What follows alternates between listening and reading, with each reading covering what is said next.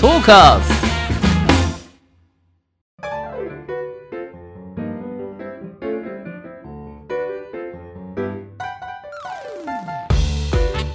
リスナーの皆様ご機嫌いかがでしょうか e スポーツキャスターの R ですアシスタントの中村優香です。今週もどうぞよろしくお願いいたします。よろしくお願いしますあるさん、はい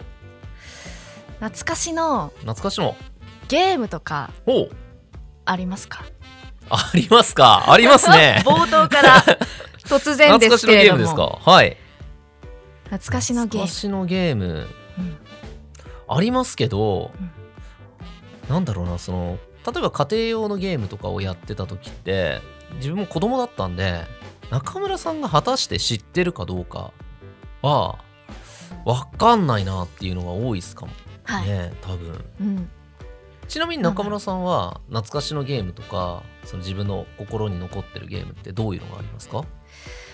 私小学生の時に DS がめちゃくちゃ流行ったんですよ。小学生の時に DS なるほど DS だからもはうい、 15年前とかはいはいはいに DS が流行ってまして同級生の間で。で懐かしのゲームソフトがうん知ってる方いらっしゃるかもしれません。任天堂 X おお任天堂 x 聞いたことあるご存知ですか？犬のやつでしょはいあそうですそうですあのゲームの中で犬を飼うっていう、はいはいはいはいで私犬を飼ったことが実家ではなかったのではい。すごいめでためでてたんですよねほなんかおまわりとかう。はい。ちゃんとやってくれるしほめちゃくちゃいい子だなってチワワを飼ってチたワんワをで飼ってすたけど、はいニンテンドックスでほう。何でも言うこと聞聞いてくれるから、うんあワンちゃんって可愛いなってほうほうほう。ずっと思っててで同級生のうん友達の家に結構大型犬飼ってる子がいたんですよほで遊びに行ってう。ほ犬だう。み犬たいなだ。大好きなあのうんニンテンドックスでいつも育ててる犬でしょみたいな。で「あー」って言ったら、めちゃくちゃ噛まれたえ、ガブリ行かれたんですか行かれ ましたあの左の小指ほをう多分思いっきり噛まれてほそこはちょっと犬これは DS の中でいいやみたいなう。まあ確かに。そんな思い出はありますねあー懐かしのなるほどはい、もうすごい、あれですねワンエピソードになってます。ニンテンドックスからもの。う DS でねあうんあれだけ可愛く育てたので、はい実。際の犬も怪獣できると思ったら移住。なかなかうまくいかなかったです。なかなかね。はい。確かに。そうか。そんな、なんか、いい話。ですね懐かしのゲームで言うと、うんでも DS で言うんだったらえっと DS お料理ナビうわ。え、お料理ナ ビ。すごい顔してうわってひ引かないでくださいよ。はい。懐かしい。え、それってちゃんとあのはいレシピとかが出てくる。あ、そうですそうです。持ってた。え音持声っでてた。言ってくれるやつ。はい。あれをその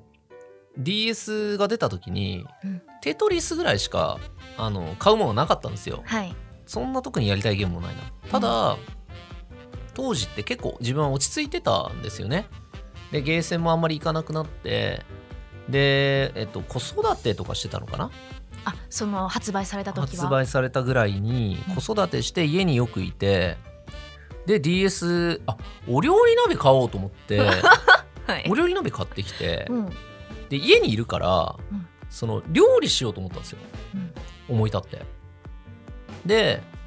じゃあ DS お料理鍋の上から全部作っていこうと思って結構メニューというかレシピありま結した構あよるんですよね。ね、ううんんだからなんかまあゲームだしつくどういう風になるんだろうなと思ってやったら結構親切で、はいあれってだあれ通りにやればできるんですよその不慣れな自分でもはい。だからあすごいと思ってじゃあこれ暇な時に一個ずつ作っていったらなんかいろいろねあの円滑になるし家族家族的にも喜ばれるし、はいそんなまずく作れないからうん。ちゃんと美味しいんですよだからって言って作っていってまあハンバーグとか、まあ、月並みなねの一通りあるじゃないですかうん。で一番最後にデザートのクッキーとかまで作ってちゃんとええー。でよしコンプリートみたいな。はい。ただクッキー作るときにはい。あれっでてすバか。ターの塊にはい。砂糖とかぶっこんで、はい。でなんならバターをこねるじゃないですかはい。で焼くじゃないですクかッキー。はい。震えましたねな、なんでですか。えクッキー美味しいなって思ってたけどはい。 俺はあの油の塊のバターを食ってたのかと思って作ってる工程を見てそうあこんなにこれはやばいわっってていうのを感じたり、やっぱなんかそ の一通り料理を作ってみると、うんその煮る焼く茹でるうんとかそういうなんか使う技術って限られてるじゃないですか。はいであと基本切って、で下味つけるためにニンニクと生姜を刻んで、もうニンニクと生姜刻んで油でこうやってやったらもう大体美味しいみたいなのとかも分か って。 はいでなんかいろいろねはいあなるほど料理ってこういうもんなんだなっていうのはなんとなく分かっはいたのが、まあ思い出のゲームって言い言っていいか分かんないですけど DS だと一番心に残ってますお料理ナビお料理ナビ、うわ懐かしういんめっちゃちゃんとしてましたもんねあれですよね、はいあれ手を離してもちゃんと音声で教そうそうえてくれるから教えてくれるんですよねそうそうそうそうすっごい親切だそうあれ初心者でもうなんんか楽しめるというか楽しめましたねねえーそのほっこりエピソードほっこりエピソードです DS かでねのはい一応 気まぐれで全部やりましたねはいはい、コンプリートしたの素晴らしいですありがとうございますあと R さんもう嬉しいおこ嬉しいことがとはありまし。たはい。リスナーさんからのメールが届きましたあおりがとうごお。ざいますついにちゃんとメールが届いたと。初そう前回はあのツイッターの引用だったんですけれども、うんはい今回はしっかりとお便りでいただきましあたりがとうございます。えーラジオネームたくあんさんですありがとうございまありすがとお二方はじめましてはじめましてう。はじめまして。いつも楽しく聞かせていただいてます先日から話題になっていますパンク選手のレッドブル組手ロンドンの発言から発端になった米欧10オン10ですが、うん仮に R さんが日本代表10人をピックアップするならどなたを候補に挙げますかまた米欧10オン10で日本語実況があるなら実況で参加しますかということでしたおほう。なるほどね。はい高尾さんありがとうございますありがとうございます。これは多分まあここ最近話題になってた。これね、レッドブル組手ロンドンって書いてあるけど多分ラスベガスかなあラスベガスこの前ラスベガスだったんですようんで、まあ、そのレッドブル組手って世界中からいいプレイヤーを集めて、まあ、で招待制のドリームマッチみたいなのをレッドブルさんがやってるイベントなんですけど、はいまあ、そこでその欧米の欧欧州の選手がヨーロッパの選手が勝ったんですよね。はいで、えーやっぱヨーロッパ最近強えなっていう風潮からのこのアメリカのパンクがうんいやいやいやいやと。10対10で今やったら絶対アメリカ最強だからっていうのを言ったんですよね。 はい。したらヨーロッパ勢も火がついて「あーん」っつって「何言ってんだお前」ってなって今ヨーロッパもいい選手多いんで「何言ってんだお前」ってなったところからの、まあ、日本は日本でまあやってなみたいな。日本 日本が見下ろす日そ本こに出たら、はいお前らはまあまあまあ負けんけどねみたいな感じ でまあそれぐらい日本は実際昔から強いんですよ。うんだから、まあ、実際やったらどうなるかは分かんないんですけど一応こういうなんて言うんですかねちょっとこう地域紛争紛争って言ったら変ですけど地域同士のうんどっちが強いかみたいなのが起きたんですよね。はい。でやっぱりその日本じゃ代表10人集めるとしたら誰がいいっていうのを結構いろんなプレイヤーとか有識者がこう誰でしょうっていうのを語ったんですけど、はい。これはねじゃあ R さんが日本代表10人ピックアップするとしたらどうなるかっていうと、いや気になる。選手の名前を具体的に挙げるのではなく俺がやるんだったらはい。あげるのではなくやっぱ納得感があるべきだと思うんですよ。納得感ですか？はい、その納得感っていうのははい、っみんなが強いよねって納得する人。ていうのもあるんですけど強さで言うともう同じぐらい強い選手って10人以上いるんですよ。もう15人から20人。はい。だったら俺はみんながこの人の代表で戦う姿が見たいっていう10人を集めるべきあだあ。と思う人柄も含めてってことですかね。そうですねプレイヤーの人となりも含めて、えー日本を背負ってほしいっうん。ていうのとあと、まあ、もちろん強さもなんですけどなんでかっていうと裏方目線になっちゃうんですけどはい。人気があるやつとか期待されてるやつが出た方が絶対イベントとして盛り上がるんですようーん。特に国際戦とかになったらただ強いだけの人よりこの人が見たい応援される人が多い人の方が絶対盛り上がるからだかあらそういう意味ではその基準を設けてネット投票とかしてー今風だなはいそうねなんかなんだろうなどその基準が何になるか分かんないんですけど、はい実績もあればうん人気もあればとか、あとは海外組との成績がいい人とかねはい国内よりも海外に強いプレイヤーとかいるんですようんだからそういういろんな多角的な視野から、まあ、みんなが見たいと思うプレイヤーを10人選出するとよりイベントとしては面白くなる点4点って思って総選挙総選挙総選挙確かに総選挙っていう言葉はね最近すごい使われますもんうねん、確かにそれだとうん納得性がありますね、そうですねうん、大体こういうのってあの結果論でみんなあいつを出しとけばよかったとか後から言うんですよあー後出しで、そうううんん負けた選手の名前を名指しでいやこいつじゃなくてあいつの方が良かったとかうわーそれってやっぱり選手もかわいそうだからうんもう初めっからこれで文句なしなってこのルールで選んだ10人だったら文句なしなっていうのを決めて行ってこいっていう方がなんかこう楽しいかなうんでもちろん日本語実況があるんだったらもう参加したいしじゃあこれを、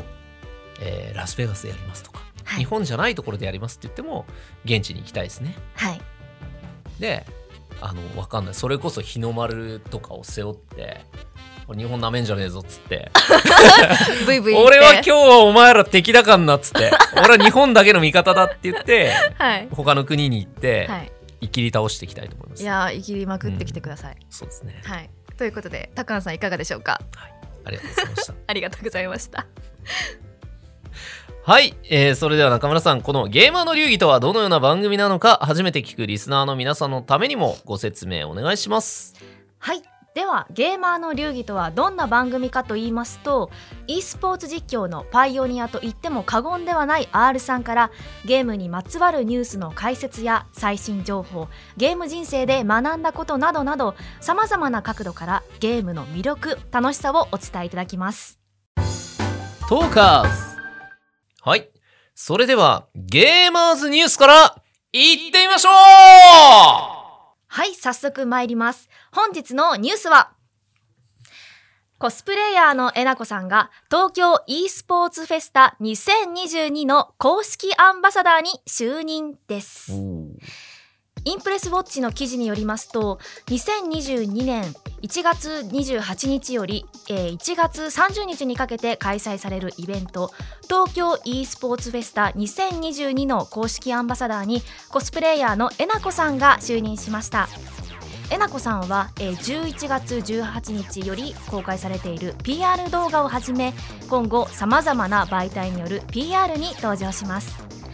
東京 e スポーツフェスタ2022会期中も東京ビッグサイトの会場でイベントを盛り上げるということですまたえなこさんは e スポーツには前からすごく興味もあって自分自身ゲームも大好きで暇さえあればゲームをしているのですが日本はまだ海外と比べて e スポーツは発展途上だと思ってますゲームに興味がない方でも今後 e スポーツを楽しんでいただけるように公式アンバサダーとして東京 e スポーツフェスタの盛り上げに貢献したいと思いますとコメントしました。うん、この東京 e スポーツフェスタが、はえー今回で3回目はいということでえなこさんが PR をされてるってことなんですね。はいはい、なんていうんですかねうん、でっかくなったなって感じで あの何年か前から、えっと、一緒にお仕事をさせていただいていたりもしてええ、あの面識はもちろんあるんですけどえなこちゃんとはい、でも最近やっぱりそのコスプレイヤーっていう枠を超えてもうタレントさんとして活動してるなっていう印象が強くてうん、でまあねプロ意識が高いので何て言うんですかねこういう風な形で、えーアンバサダーに就任っていうのもうなずけるというか確かに、まあ、やりそうだなとは思うんですけど、はいまあ実際この何て言うんですかね、えー e スポーツとコスプレとか、まあ、そういういわゆる一昔前はサブカルチャーって言われてたものが最近はもう本当にメインカルチャーとして扱われているんだなっていうのをやっぱりこういうニュースからもすごく感じますよね。うーんで、まあ、その e スポーツ日本の e スポーツって、まあ、発展途上なのかどうかって言われた時にはい確かにね残念ながら発展途上なんですよあ R さんもそう思われますか、思いますね。うん、それはなんでかっていうとやっぱり日本人のその 気質みたいなのもあったりするんですけど、まあ、一つは、えー間違いなく言えるのは、えーっとですね、ゲームに対するえー国の協力が他の国より乏しいからなんですよ。なるほど例えば韓国とかってもう国策として e スポーツを何年も前からやってたりするんではいだから発展がすごい早かったんですよねうん、日本よりも早かったんですか、早かったですおー韓国の方が e スポーツ大国としては知られてたんではいそういった仕組みも出来上がってるんですけど日本の場合はいろんなまあ法律とか、えーそういった昔からの固定観念っていうものがやっぱり足かせとなって、まあ、ゲームは良くないっていう考え方のもと、うえーーいろんなものが変わりにくかったんですけどそうですねこの東京 e スポーツフェスタっていうもうこれ都が、えー主催している e スポーツイベントなので、まあ、このゲーマーの流儀でもいろんな都道府県のいろんな e スポーツ施設とか e スポーツイベント紹介してるので分かるように今ってもう日本を挙げて e スポーツを盛り上げようっていう動きが本当に根付いてきてるんですよね。はいその中でも特に東京都がこのえなこちゃんを、えー使って e スポーツフェスタを盛り上げていこうっていう動きはあの意味のあることだなってすごく思いますね。うん、しかもえなこさんがあの、うん当日会場でうんいらっしゃるっていうことで、こそうでれすフねァンの人嬉しいですよね。そうですね。うん、 えなこちゃんはなんだろうな この小娘がとか言って超生意気なこと言われてこの小うるせえこの小娘とか言ってはい絡んでたこともあったの で、い、やーすごいねと思ってはい、面白いですよ。うん、あのこの PR 動画ですね、東京は e スポーツフェスタのあの公式 YouTube はにい、えなこさんが PR 動画で出てるんですけれども、はい、それもあのコスプレされてて、もうめちゃくちゃ可愛いんで、確かにはい、そこで対戦ゲームとかもね、ちなみになんですか？あの えなこちゃん普通にコスプレイヤーだしなんだろうコスプレがすごいって思うじゃないですか、はい、超負けず嫌いだからゲームもガチでやるんですよえあんな可愛い見た目に反して負けず嫌い。超負けず嫌 いですよ R さんどうやったら勝てるんですかはいって言ってなんかじ一時期ね教えたことありますどう私は負けたくないんですみたいなうん、は感じであのゲーマーの顔をする時はあるんで、い。これガチ勢ですね YouTube でもあの指示とかされてますもんね。やってますやってます、うん、そうなんですなるほど負けず嫌いなんだ。見た目に反して、はいあのバトルブースに座ったら、はいちゃんとウォーリアーの目を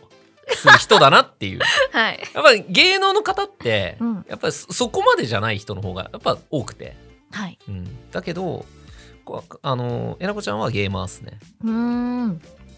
ギャップもいいですね また。そうですねねわかんないですけどね、うんバリ雑言とか言ってプレイしてないことを祈るのみです ねこいつよーとか言 っていやなんかそれ言プってるライベートでえなこさんも見てみたいけ どいな。や多分ね、はいすましやかにやってると思いますよはい。はいこちらの東京 e スポーツフェスタですね、えー、YouTube ニコニコ生放送オープンレック Twitch で、えー配信される予定です気になる方ぜひご覧くださいはい以上ゲーマーズニュースでしたトーカーズゲームに特化しまくりトーク番組「ゲーマーの流儀」続いてはこちらのコーナーです中村優香の聞いてみましょう私中村優香が R さんに聞きたいことを聞くごくごくシンプルなコーナーです、はいでは本日の聞きたいことはゲームのしすぎで目が悪くなるっていう都市伝説、はいどう思いますかほうこれもう昔からよく言いませんはいはいあんた目悪くくなるよって、うん R さん眼鏡かけてるじゃないですか眼鏡かけてますねはい目実際に悪いんですか、どうだと思います質問に質問で返すようで申し訳ないんですけど 目は悪いと思いますかえ目この都市伝説で言ったら、はい超絶悪いと思いますそもそも都市伝説なんですか目が悪くなるっていうのはえでも科学的きょ根拠根拠根拠はいとかわかんないです確かによく言うな、言われるなっていやこれはですねうん都市伝説ではないですえ REC が出てきた間違いなく目は悪くなります悪くなるなるはい悪くなるに決まっている、うん、うん、なぜなら めちゃくちゃ目使いますからゲームって目シパシパしますよね終わったう後、ん私えー基本すごい集中するじゃないですかはいあと細かい動きをめちゃくちゃ追うじゃないですかうん例えばそれこそ FPS とかやってたらすごい遠くにいる敵をもうドットみたいな敵をうん見つけて撃つ、そこに正確に撃つとかうんやると、それは目も悪くなりますよ、うーんうん、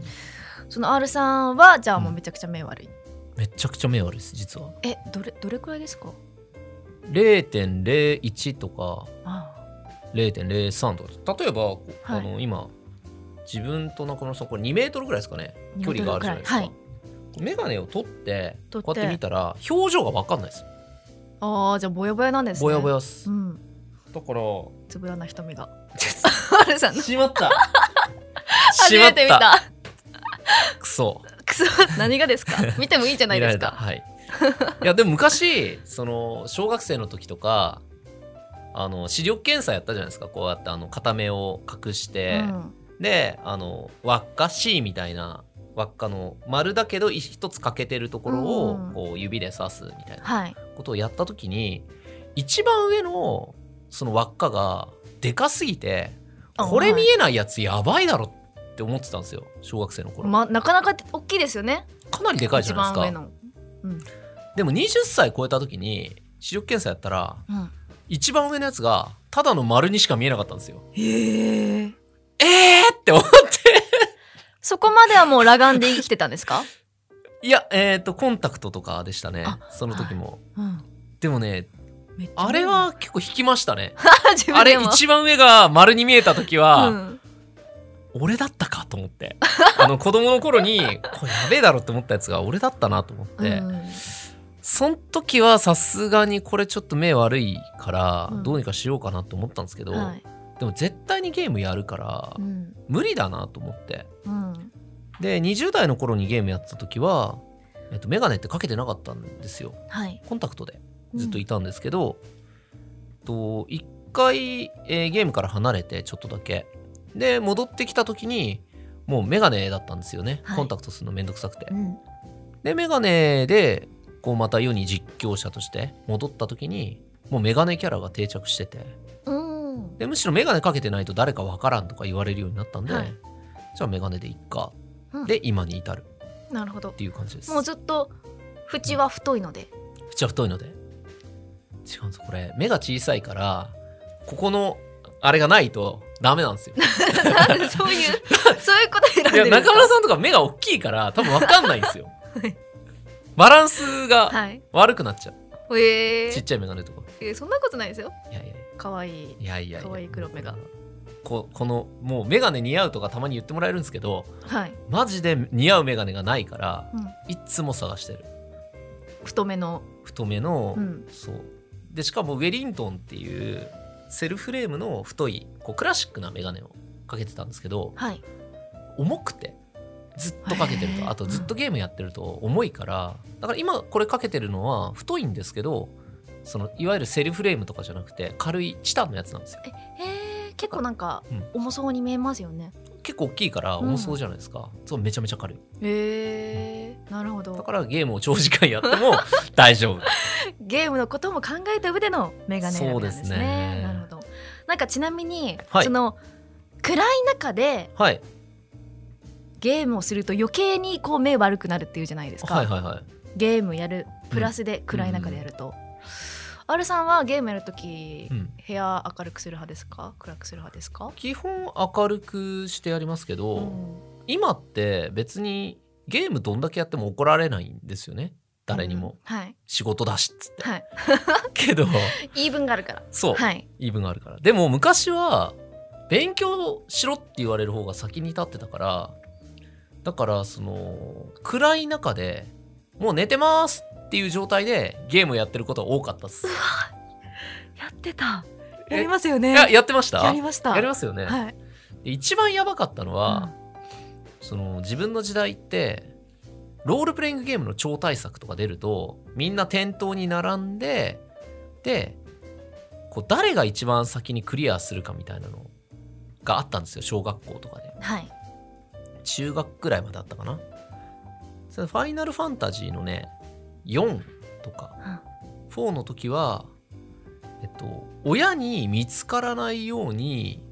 いかにして最速でクリアするかっていうのを超真剣に考えてな何そのなんかルールは何ですかえいやあのすごい言われたんですよ勉強しろって、だけどあと夜起きてうん深夜にゲームを続けてるなんてもってのほかだはってい、いうような親だったからう、ん、もう本当に中学2年生の全ての振り絞れる知識と知恵を総動員 して、え1ヶ月前そのゲームの発売1ヶ月前からあ のクローゼットが部屋にあったんですけど、はいちょっとウォークインクローゼットで広めだったんですよ。おおそこを改造して、えテレビを入れて、はい、え電源もと取れるようにしー、てう、 んでスペースも作ってでそこに長時間いても大丈夫なように、はいえー水とかも備蓄して はいであの目張りとかはい光が漏れるんですよ、うん全部こうテストしたらこうなんていうの親が部屋にこうガチャって入ってきてもゲームをし続けられる環境を目指したんで。うんもうこのクローゼットから光が漏れるのもダメだっつって、裏から目張りとかし てはいで完璧な状態ではい2日でクリアしました、ええー、早っえどこに力入れてんすか力というか、はいいっていうような思い出はありますね、はい全力ではいあのその一日中ゲームをやる環境を作る、はいで学校にも行って寝ないでうん2日間、寝なさいってド言ヤい顔たいですね俺クリアしたぜってあお前らまだそこっつって。 まず発売日の後に次に学校行くまでがはい勝負なんで、学校行った瞬間にどこまで行ったみたいな友達と「ここだね」っつって「あまだ知らないんだ」って この世界がもっと広いことを知らないんだみたいな「あー幸せだね」みたいないや 悪いな、はい、マウントを取って「はい何それ」とか言って「嘘ついてんじゃないの?」とはいいやいや今にわかるよはい」言って散々言い散らかして次の日みんなムカついてもっとやるんですよはいだけど俺はそれ以上にやるから 寝ないで学校行った時に、はいなんか「いやどこどこまで行ったけどお前うんどこ?」とか言って言われたら「ああまあ終わったね」 つって 俺は終わったねもう終わったね一足先につって面白かったよ」って言って す生きてますね すごい顔す生るなきてますねあ生きてまそっかす初日でコーナーをさコーナーで差をつけるんですねあそうですここ前やったぜってそうですなるほどでみんながあこれはトップスピードで走らなきゃって思ってもうトップスピードにした時にはもうゴールについて るこれっすゲーム界のボルトで すねそうですね短距離戦は得意です はい、いやいやいやうんよく頑張ってましたね、そうですね、はいだって今でもちょっと中二病なのに、はいリアルに中二の時なんで、うもん うそれはバキバキっすよねもうバキバキ現役ですね、あともう一個おはい聞きしたいのがあって、はいあの格闘ゲーマーアイドルおってどんな方々がいるんですか格闘ゲーマーアイドルに触れてしまいましたか触れてしまいました何で すか禁断の扉でしたかいや禁断でもないんですけど、はいなんか最近その格闘ゲーマーの強いプロうんの子たちを集めて、まあ、アイドルにしようっていうプロジェクトがあって、はいまあ、業界ではひとしきり盛り上がっているんですけど、はいまあなんかそのみんなこう顔が最近のゲーマーってこう端正な顔立ちをしてて結構スタイルもいいですよね。はいで何でもそつなくこなせるっていう子たちが多いんで、まあ、そのこの格ゲーマーアイドルというのがすごいせなんていうんですか企画がこう発足されたんですけどオオフィシャルなんですかフィシャルですえメジャーデビューですー、 そう 本当すごいプロジェクトですねこれだから、えっとはいソニーミュージックがうんバックについ てて、であの「角栄喫茶ハメジュン」っていう、はい、 MX の地上波でうん、特集されてはいでちゃんとえっとなんかダンスのシーンとかあのそういう朝やんとかそういう系のアイドルとかをデビューまで追う番組あるじゃないですか、あはい。あいう感じで特集組まれてえードキュメンタリーチックそうそうそうそうそうそう、はい今こんなんやってますみたいなはいのやってる中ででもその、まあ、ナウマン・ミズハ川野模型丈太郎っていう、まあ、うん5名なんですけど、はいみんな大会とか出ながらアイドル活動もやってるんで活動えダンスダンス歌へえはいとか、あと何て言ったかななんかレッスンがいくつかあるって言っはいてましたよ、本当にアイドルなんですねそうはいあの皆さんすごい若い選手じゃないですかそうですねを集めてうん20代前半の選手で、うんまあただみんな一癖も二癖もあるやつなんですけど、まあ、格闘ゲーマーとして はいどうかっていうよりはアイドルとしてなんていうのファンがついたら今までにない格ゲーファン層っていうのができるんじゃないか、っていうことで多分このみんなももともと別にアイドルに多分なりたくて格ゲーやってたわけじゃないんですけど、ただまあ業界貢献のためにっていうのとあと言うて誘われたからやるでできるほど簡単なことではないので。はいみんなどっかで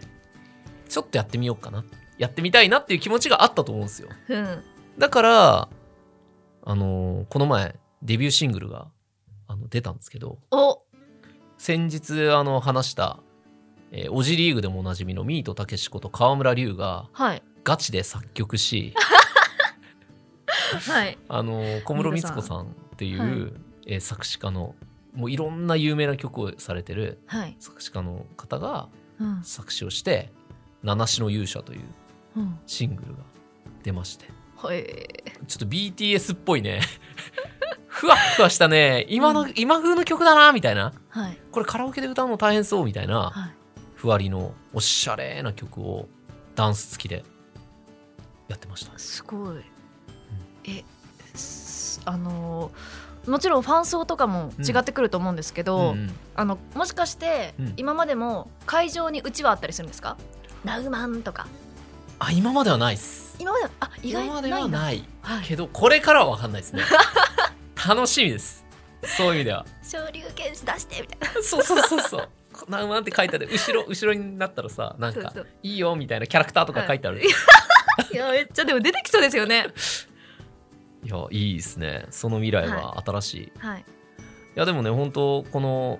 みんな思った以上に頑張っててうん歌も踊りもなんかちゃんとしてて、まあ周りのねスタッフさんもすごい頑張ってはいあのクオリティを支えてるんだなっていうのは分かるんですけどでもやっぱ新しい活動うんが、うんまあ自分は普通に応援してるはい感じですね新しいじゃないちなみに R さんはあのアイドルやってみたいとかはわーないですね失礼しました いやなんかあでもないなそうだ自分がいいもんだと思ってないですもんちょっと悩悩んでたじゃないですかいいやや悩んでないいやなんで悩んだかっていうと、はい悩んでるように見えたかっていうと自己顕示欲強そうに見えるから、やりたいですよってみんな思ってるんだろうなっていう悩みですなるほどいやーでも違うんだよなみたいない意外にもやーだってさもっとイケメンでスタイル良かったらやりたいなって多分思うんですけどそうそれじゃないもんなって思います よ勝たないですよ本当にいつか R さんはいの歌って踊ってるところをいやいやいやいやお願いしますとんでもないそういうのはもうあの役割があるんで、はい、できるやつ が新しいジャンルですね格闘ゲーマーに、そうですね気になった方チェックしてください、はい以上中村優香の「聞いてみましょう」でしたはい。ドーカス。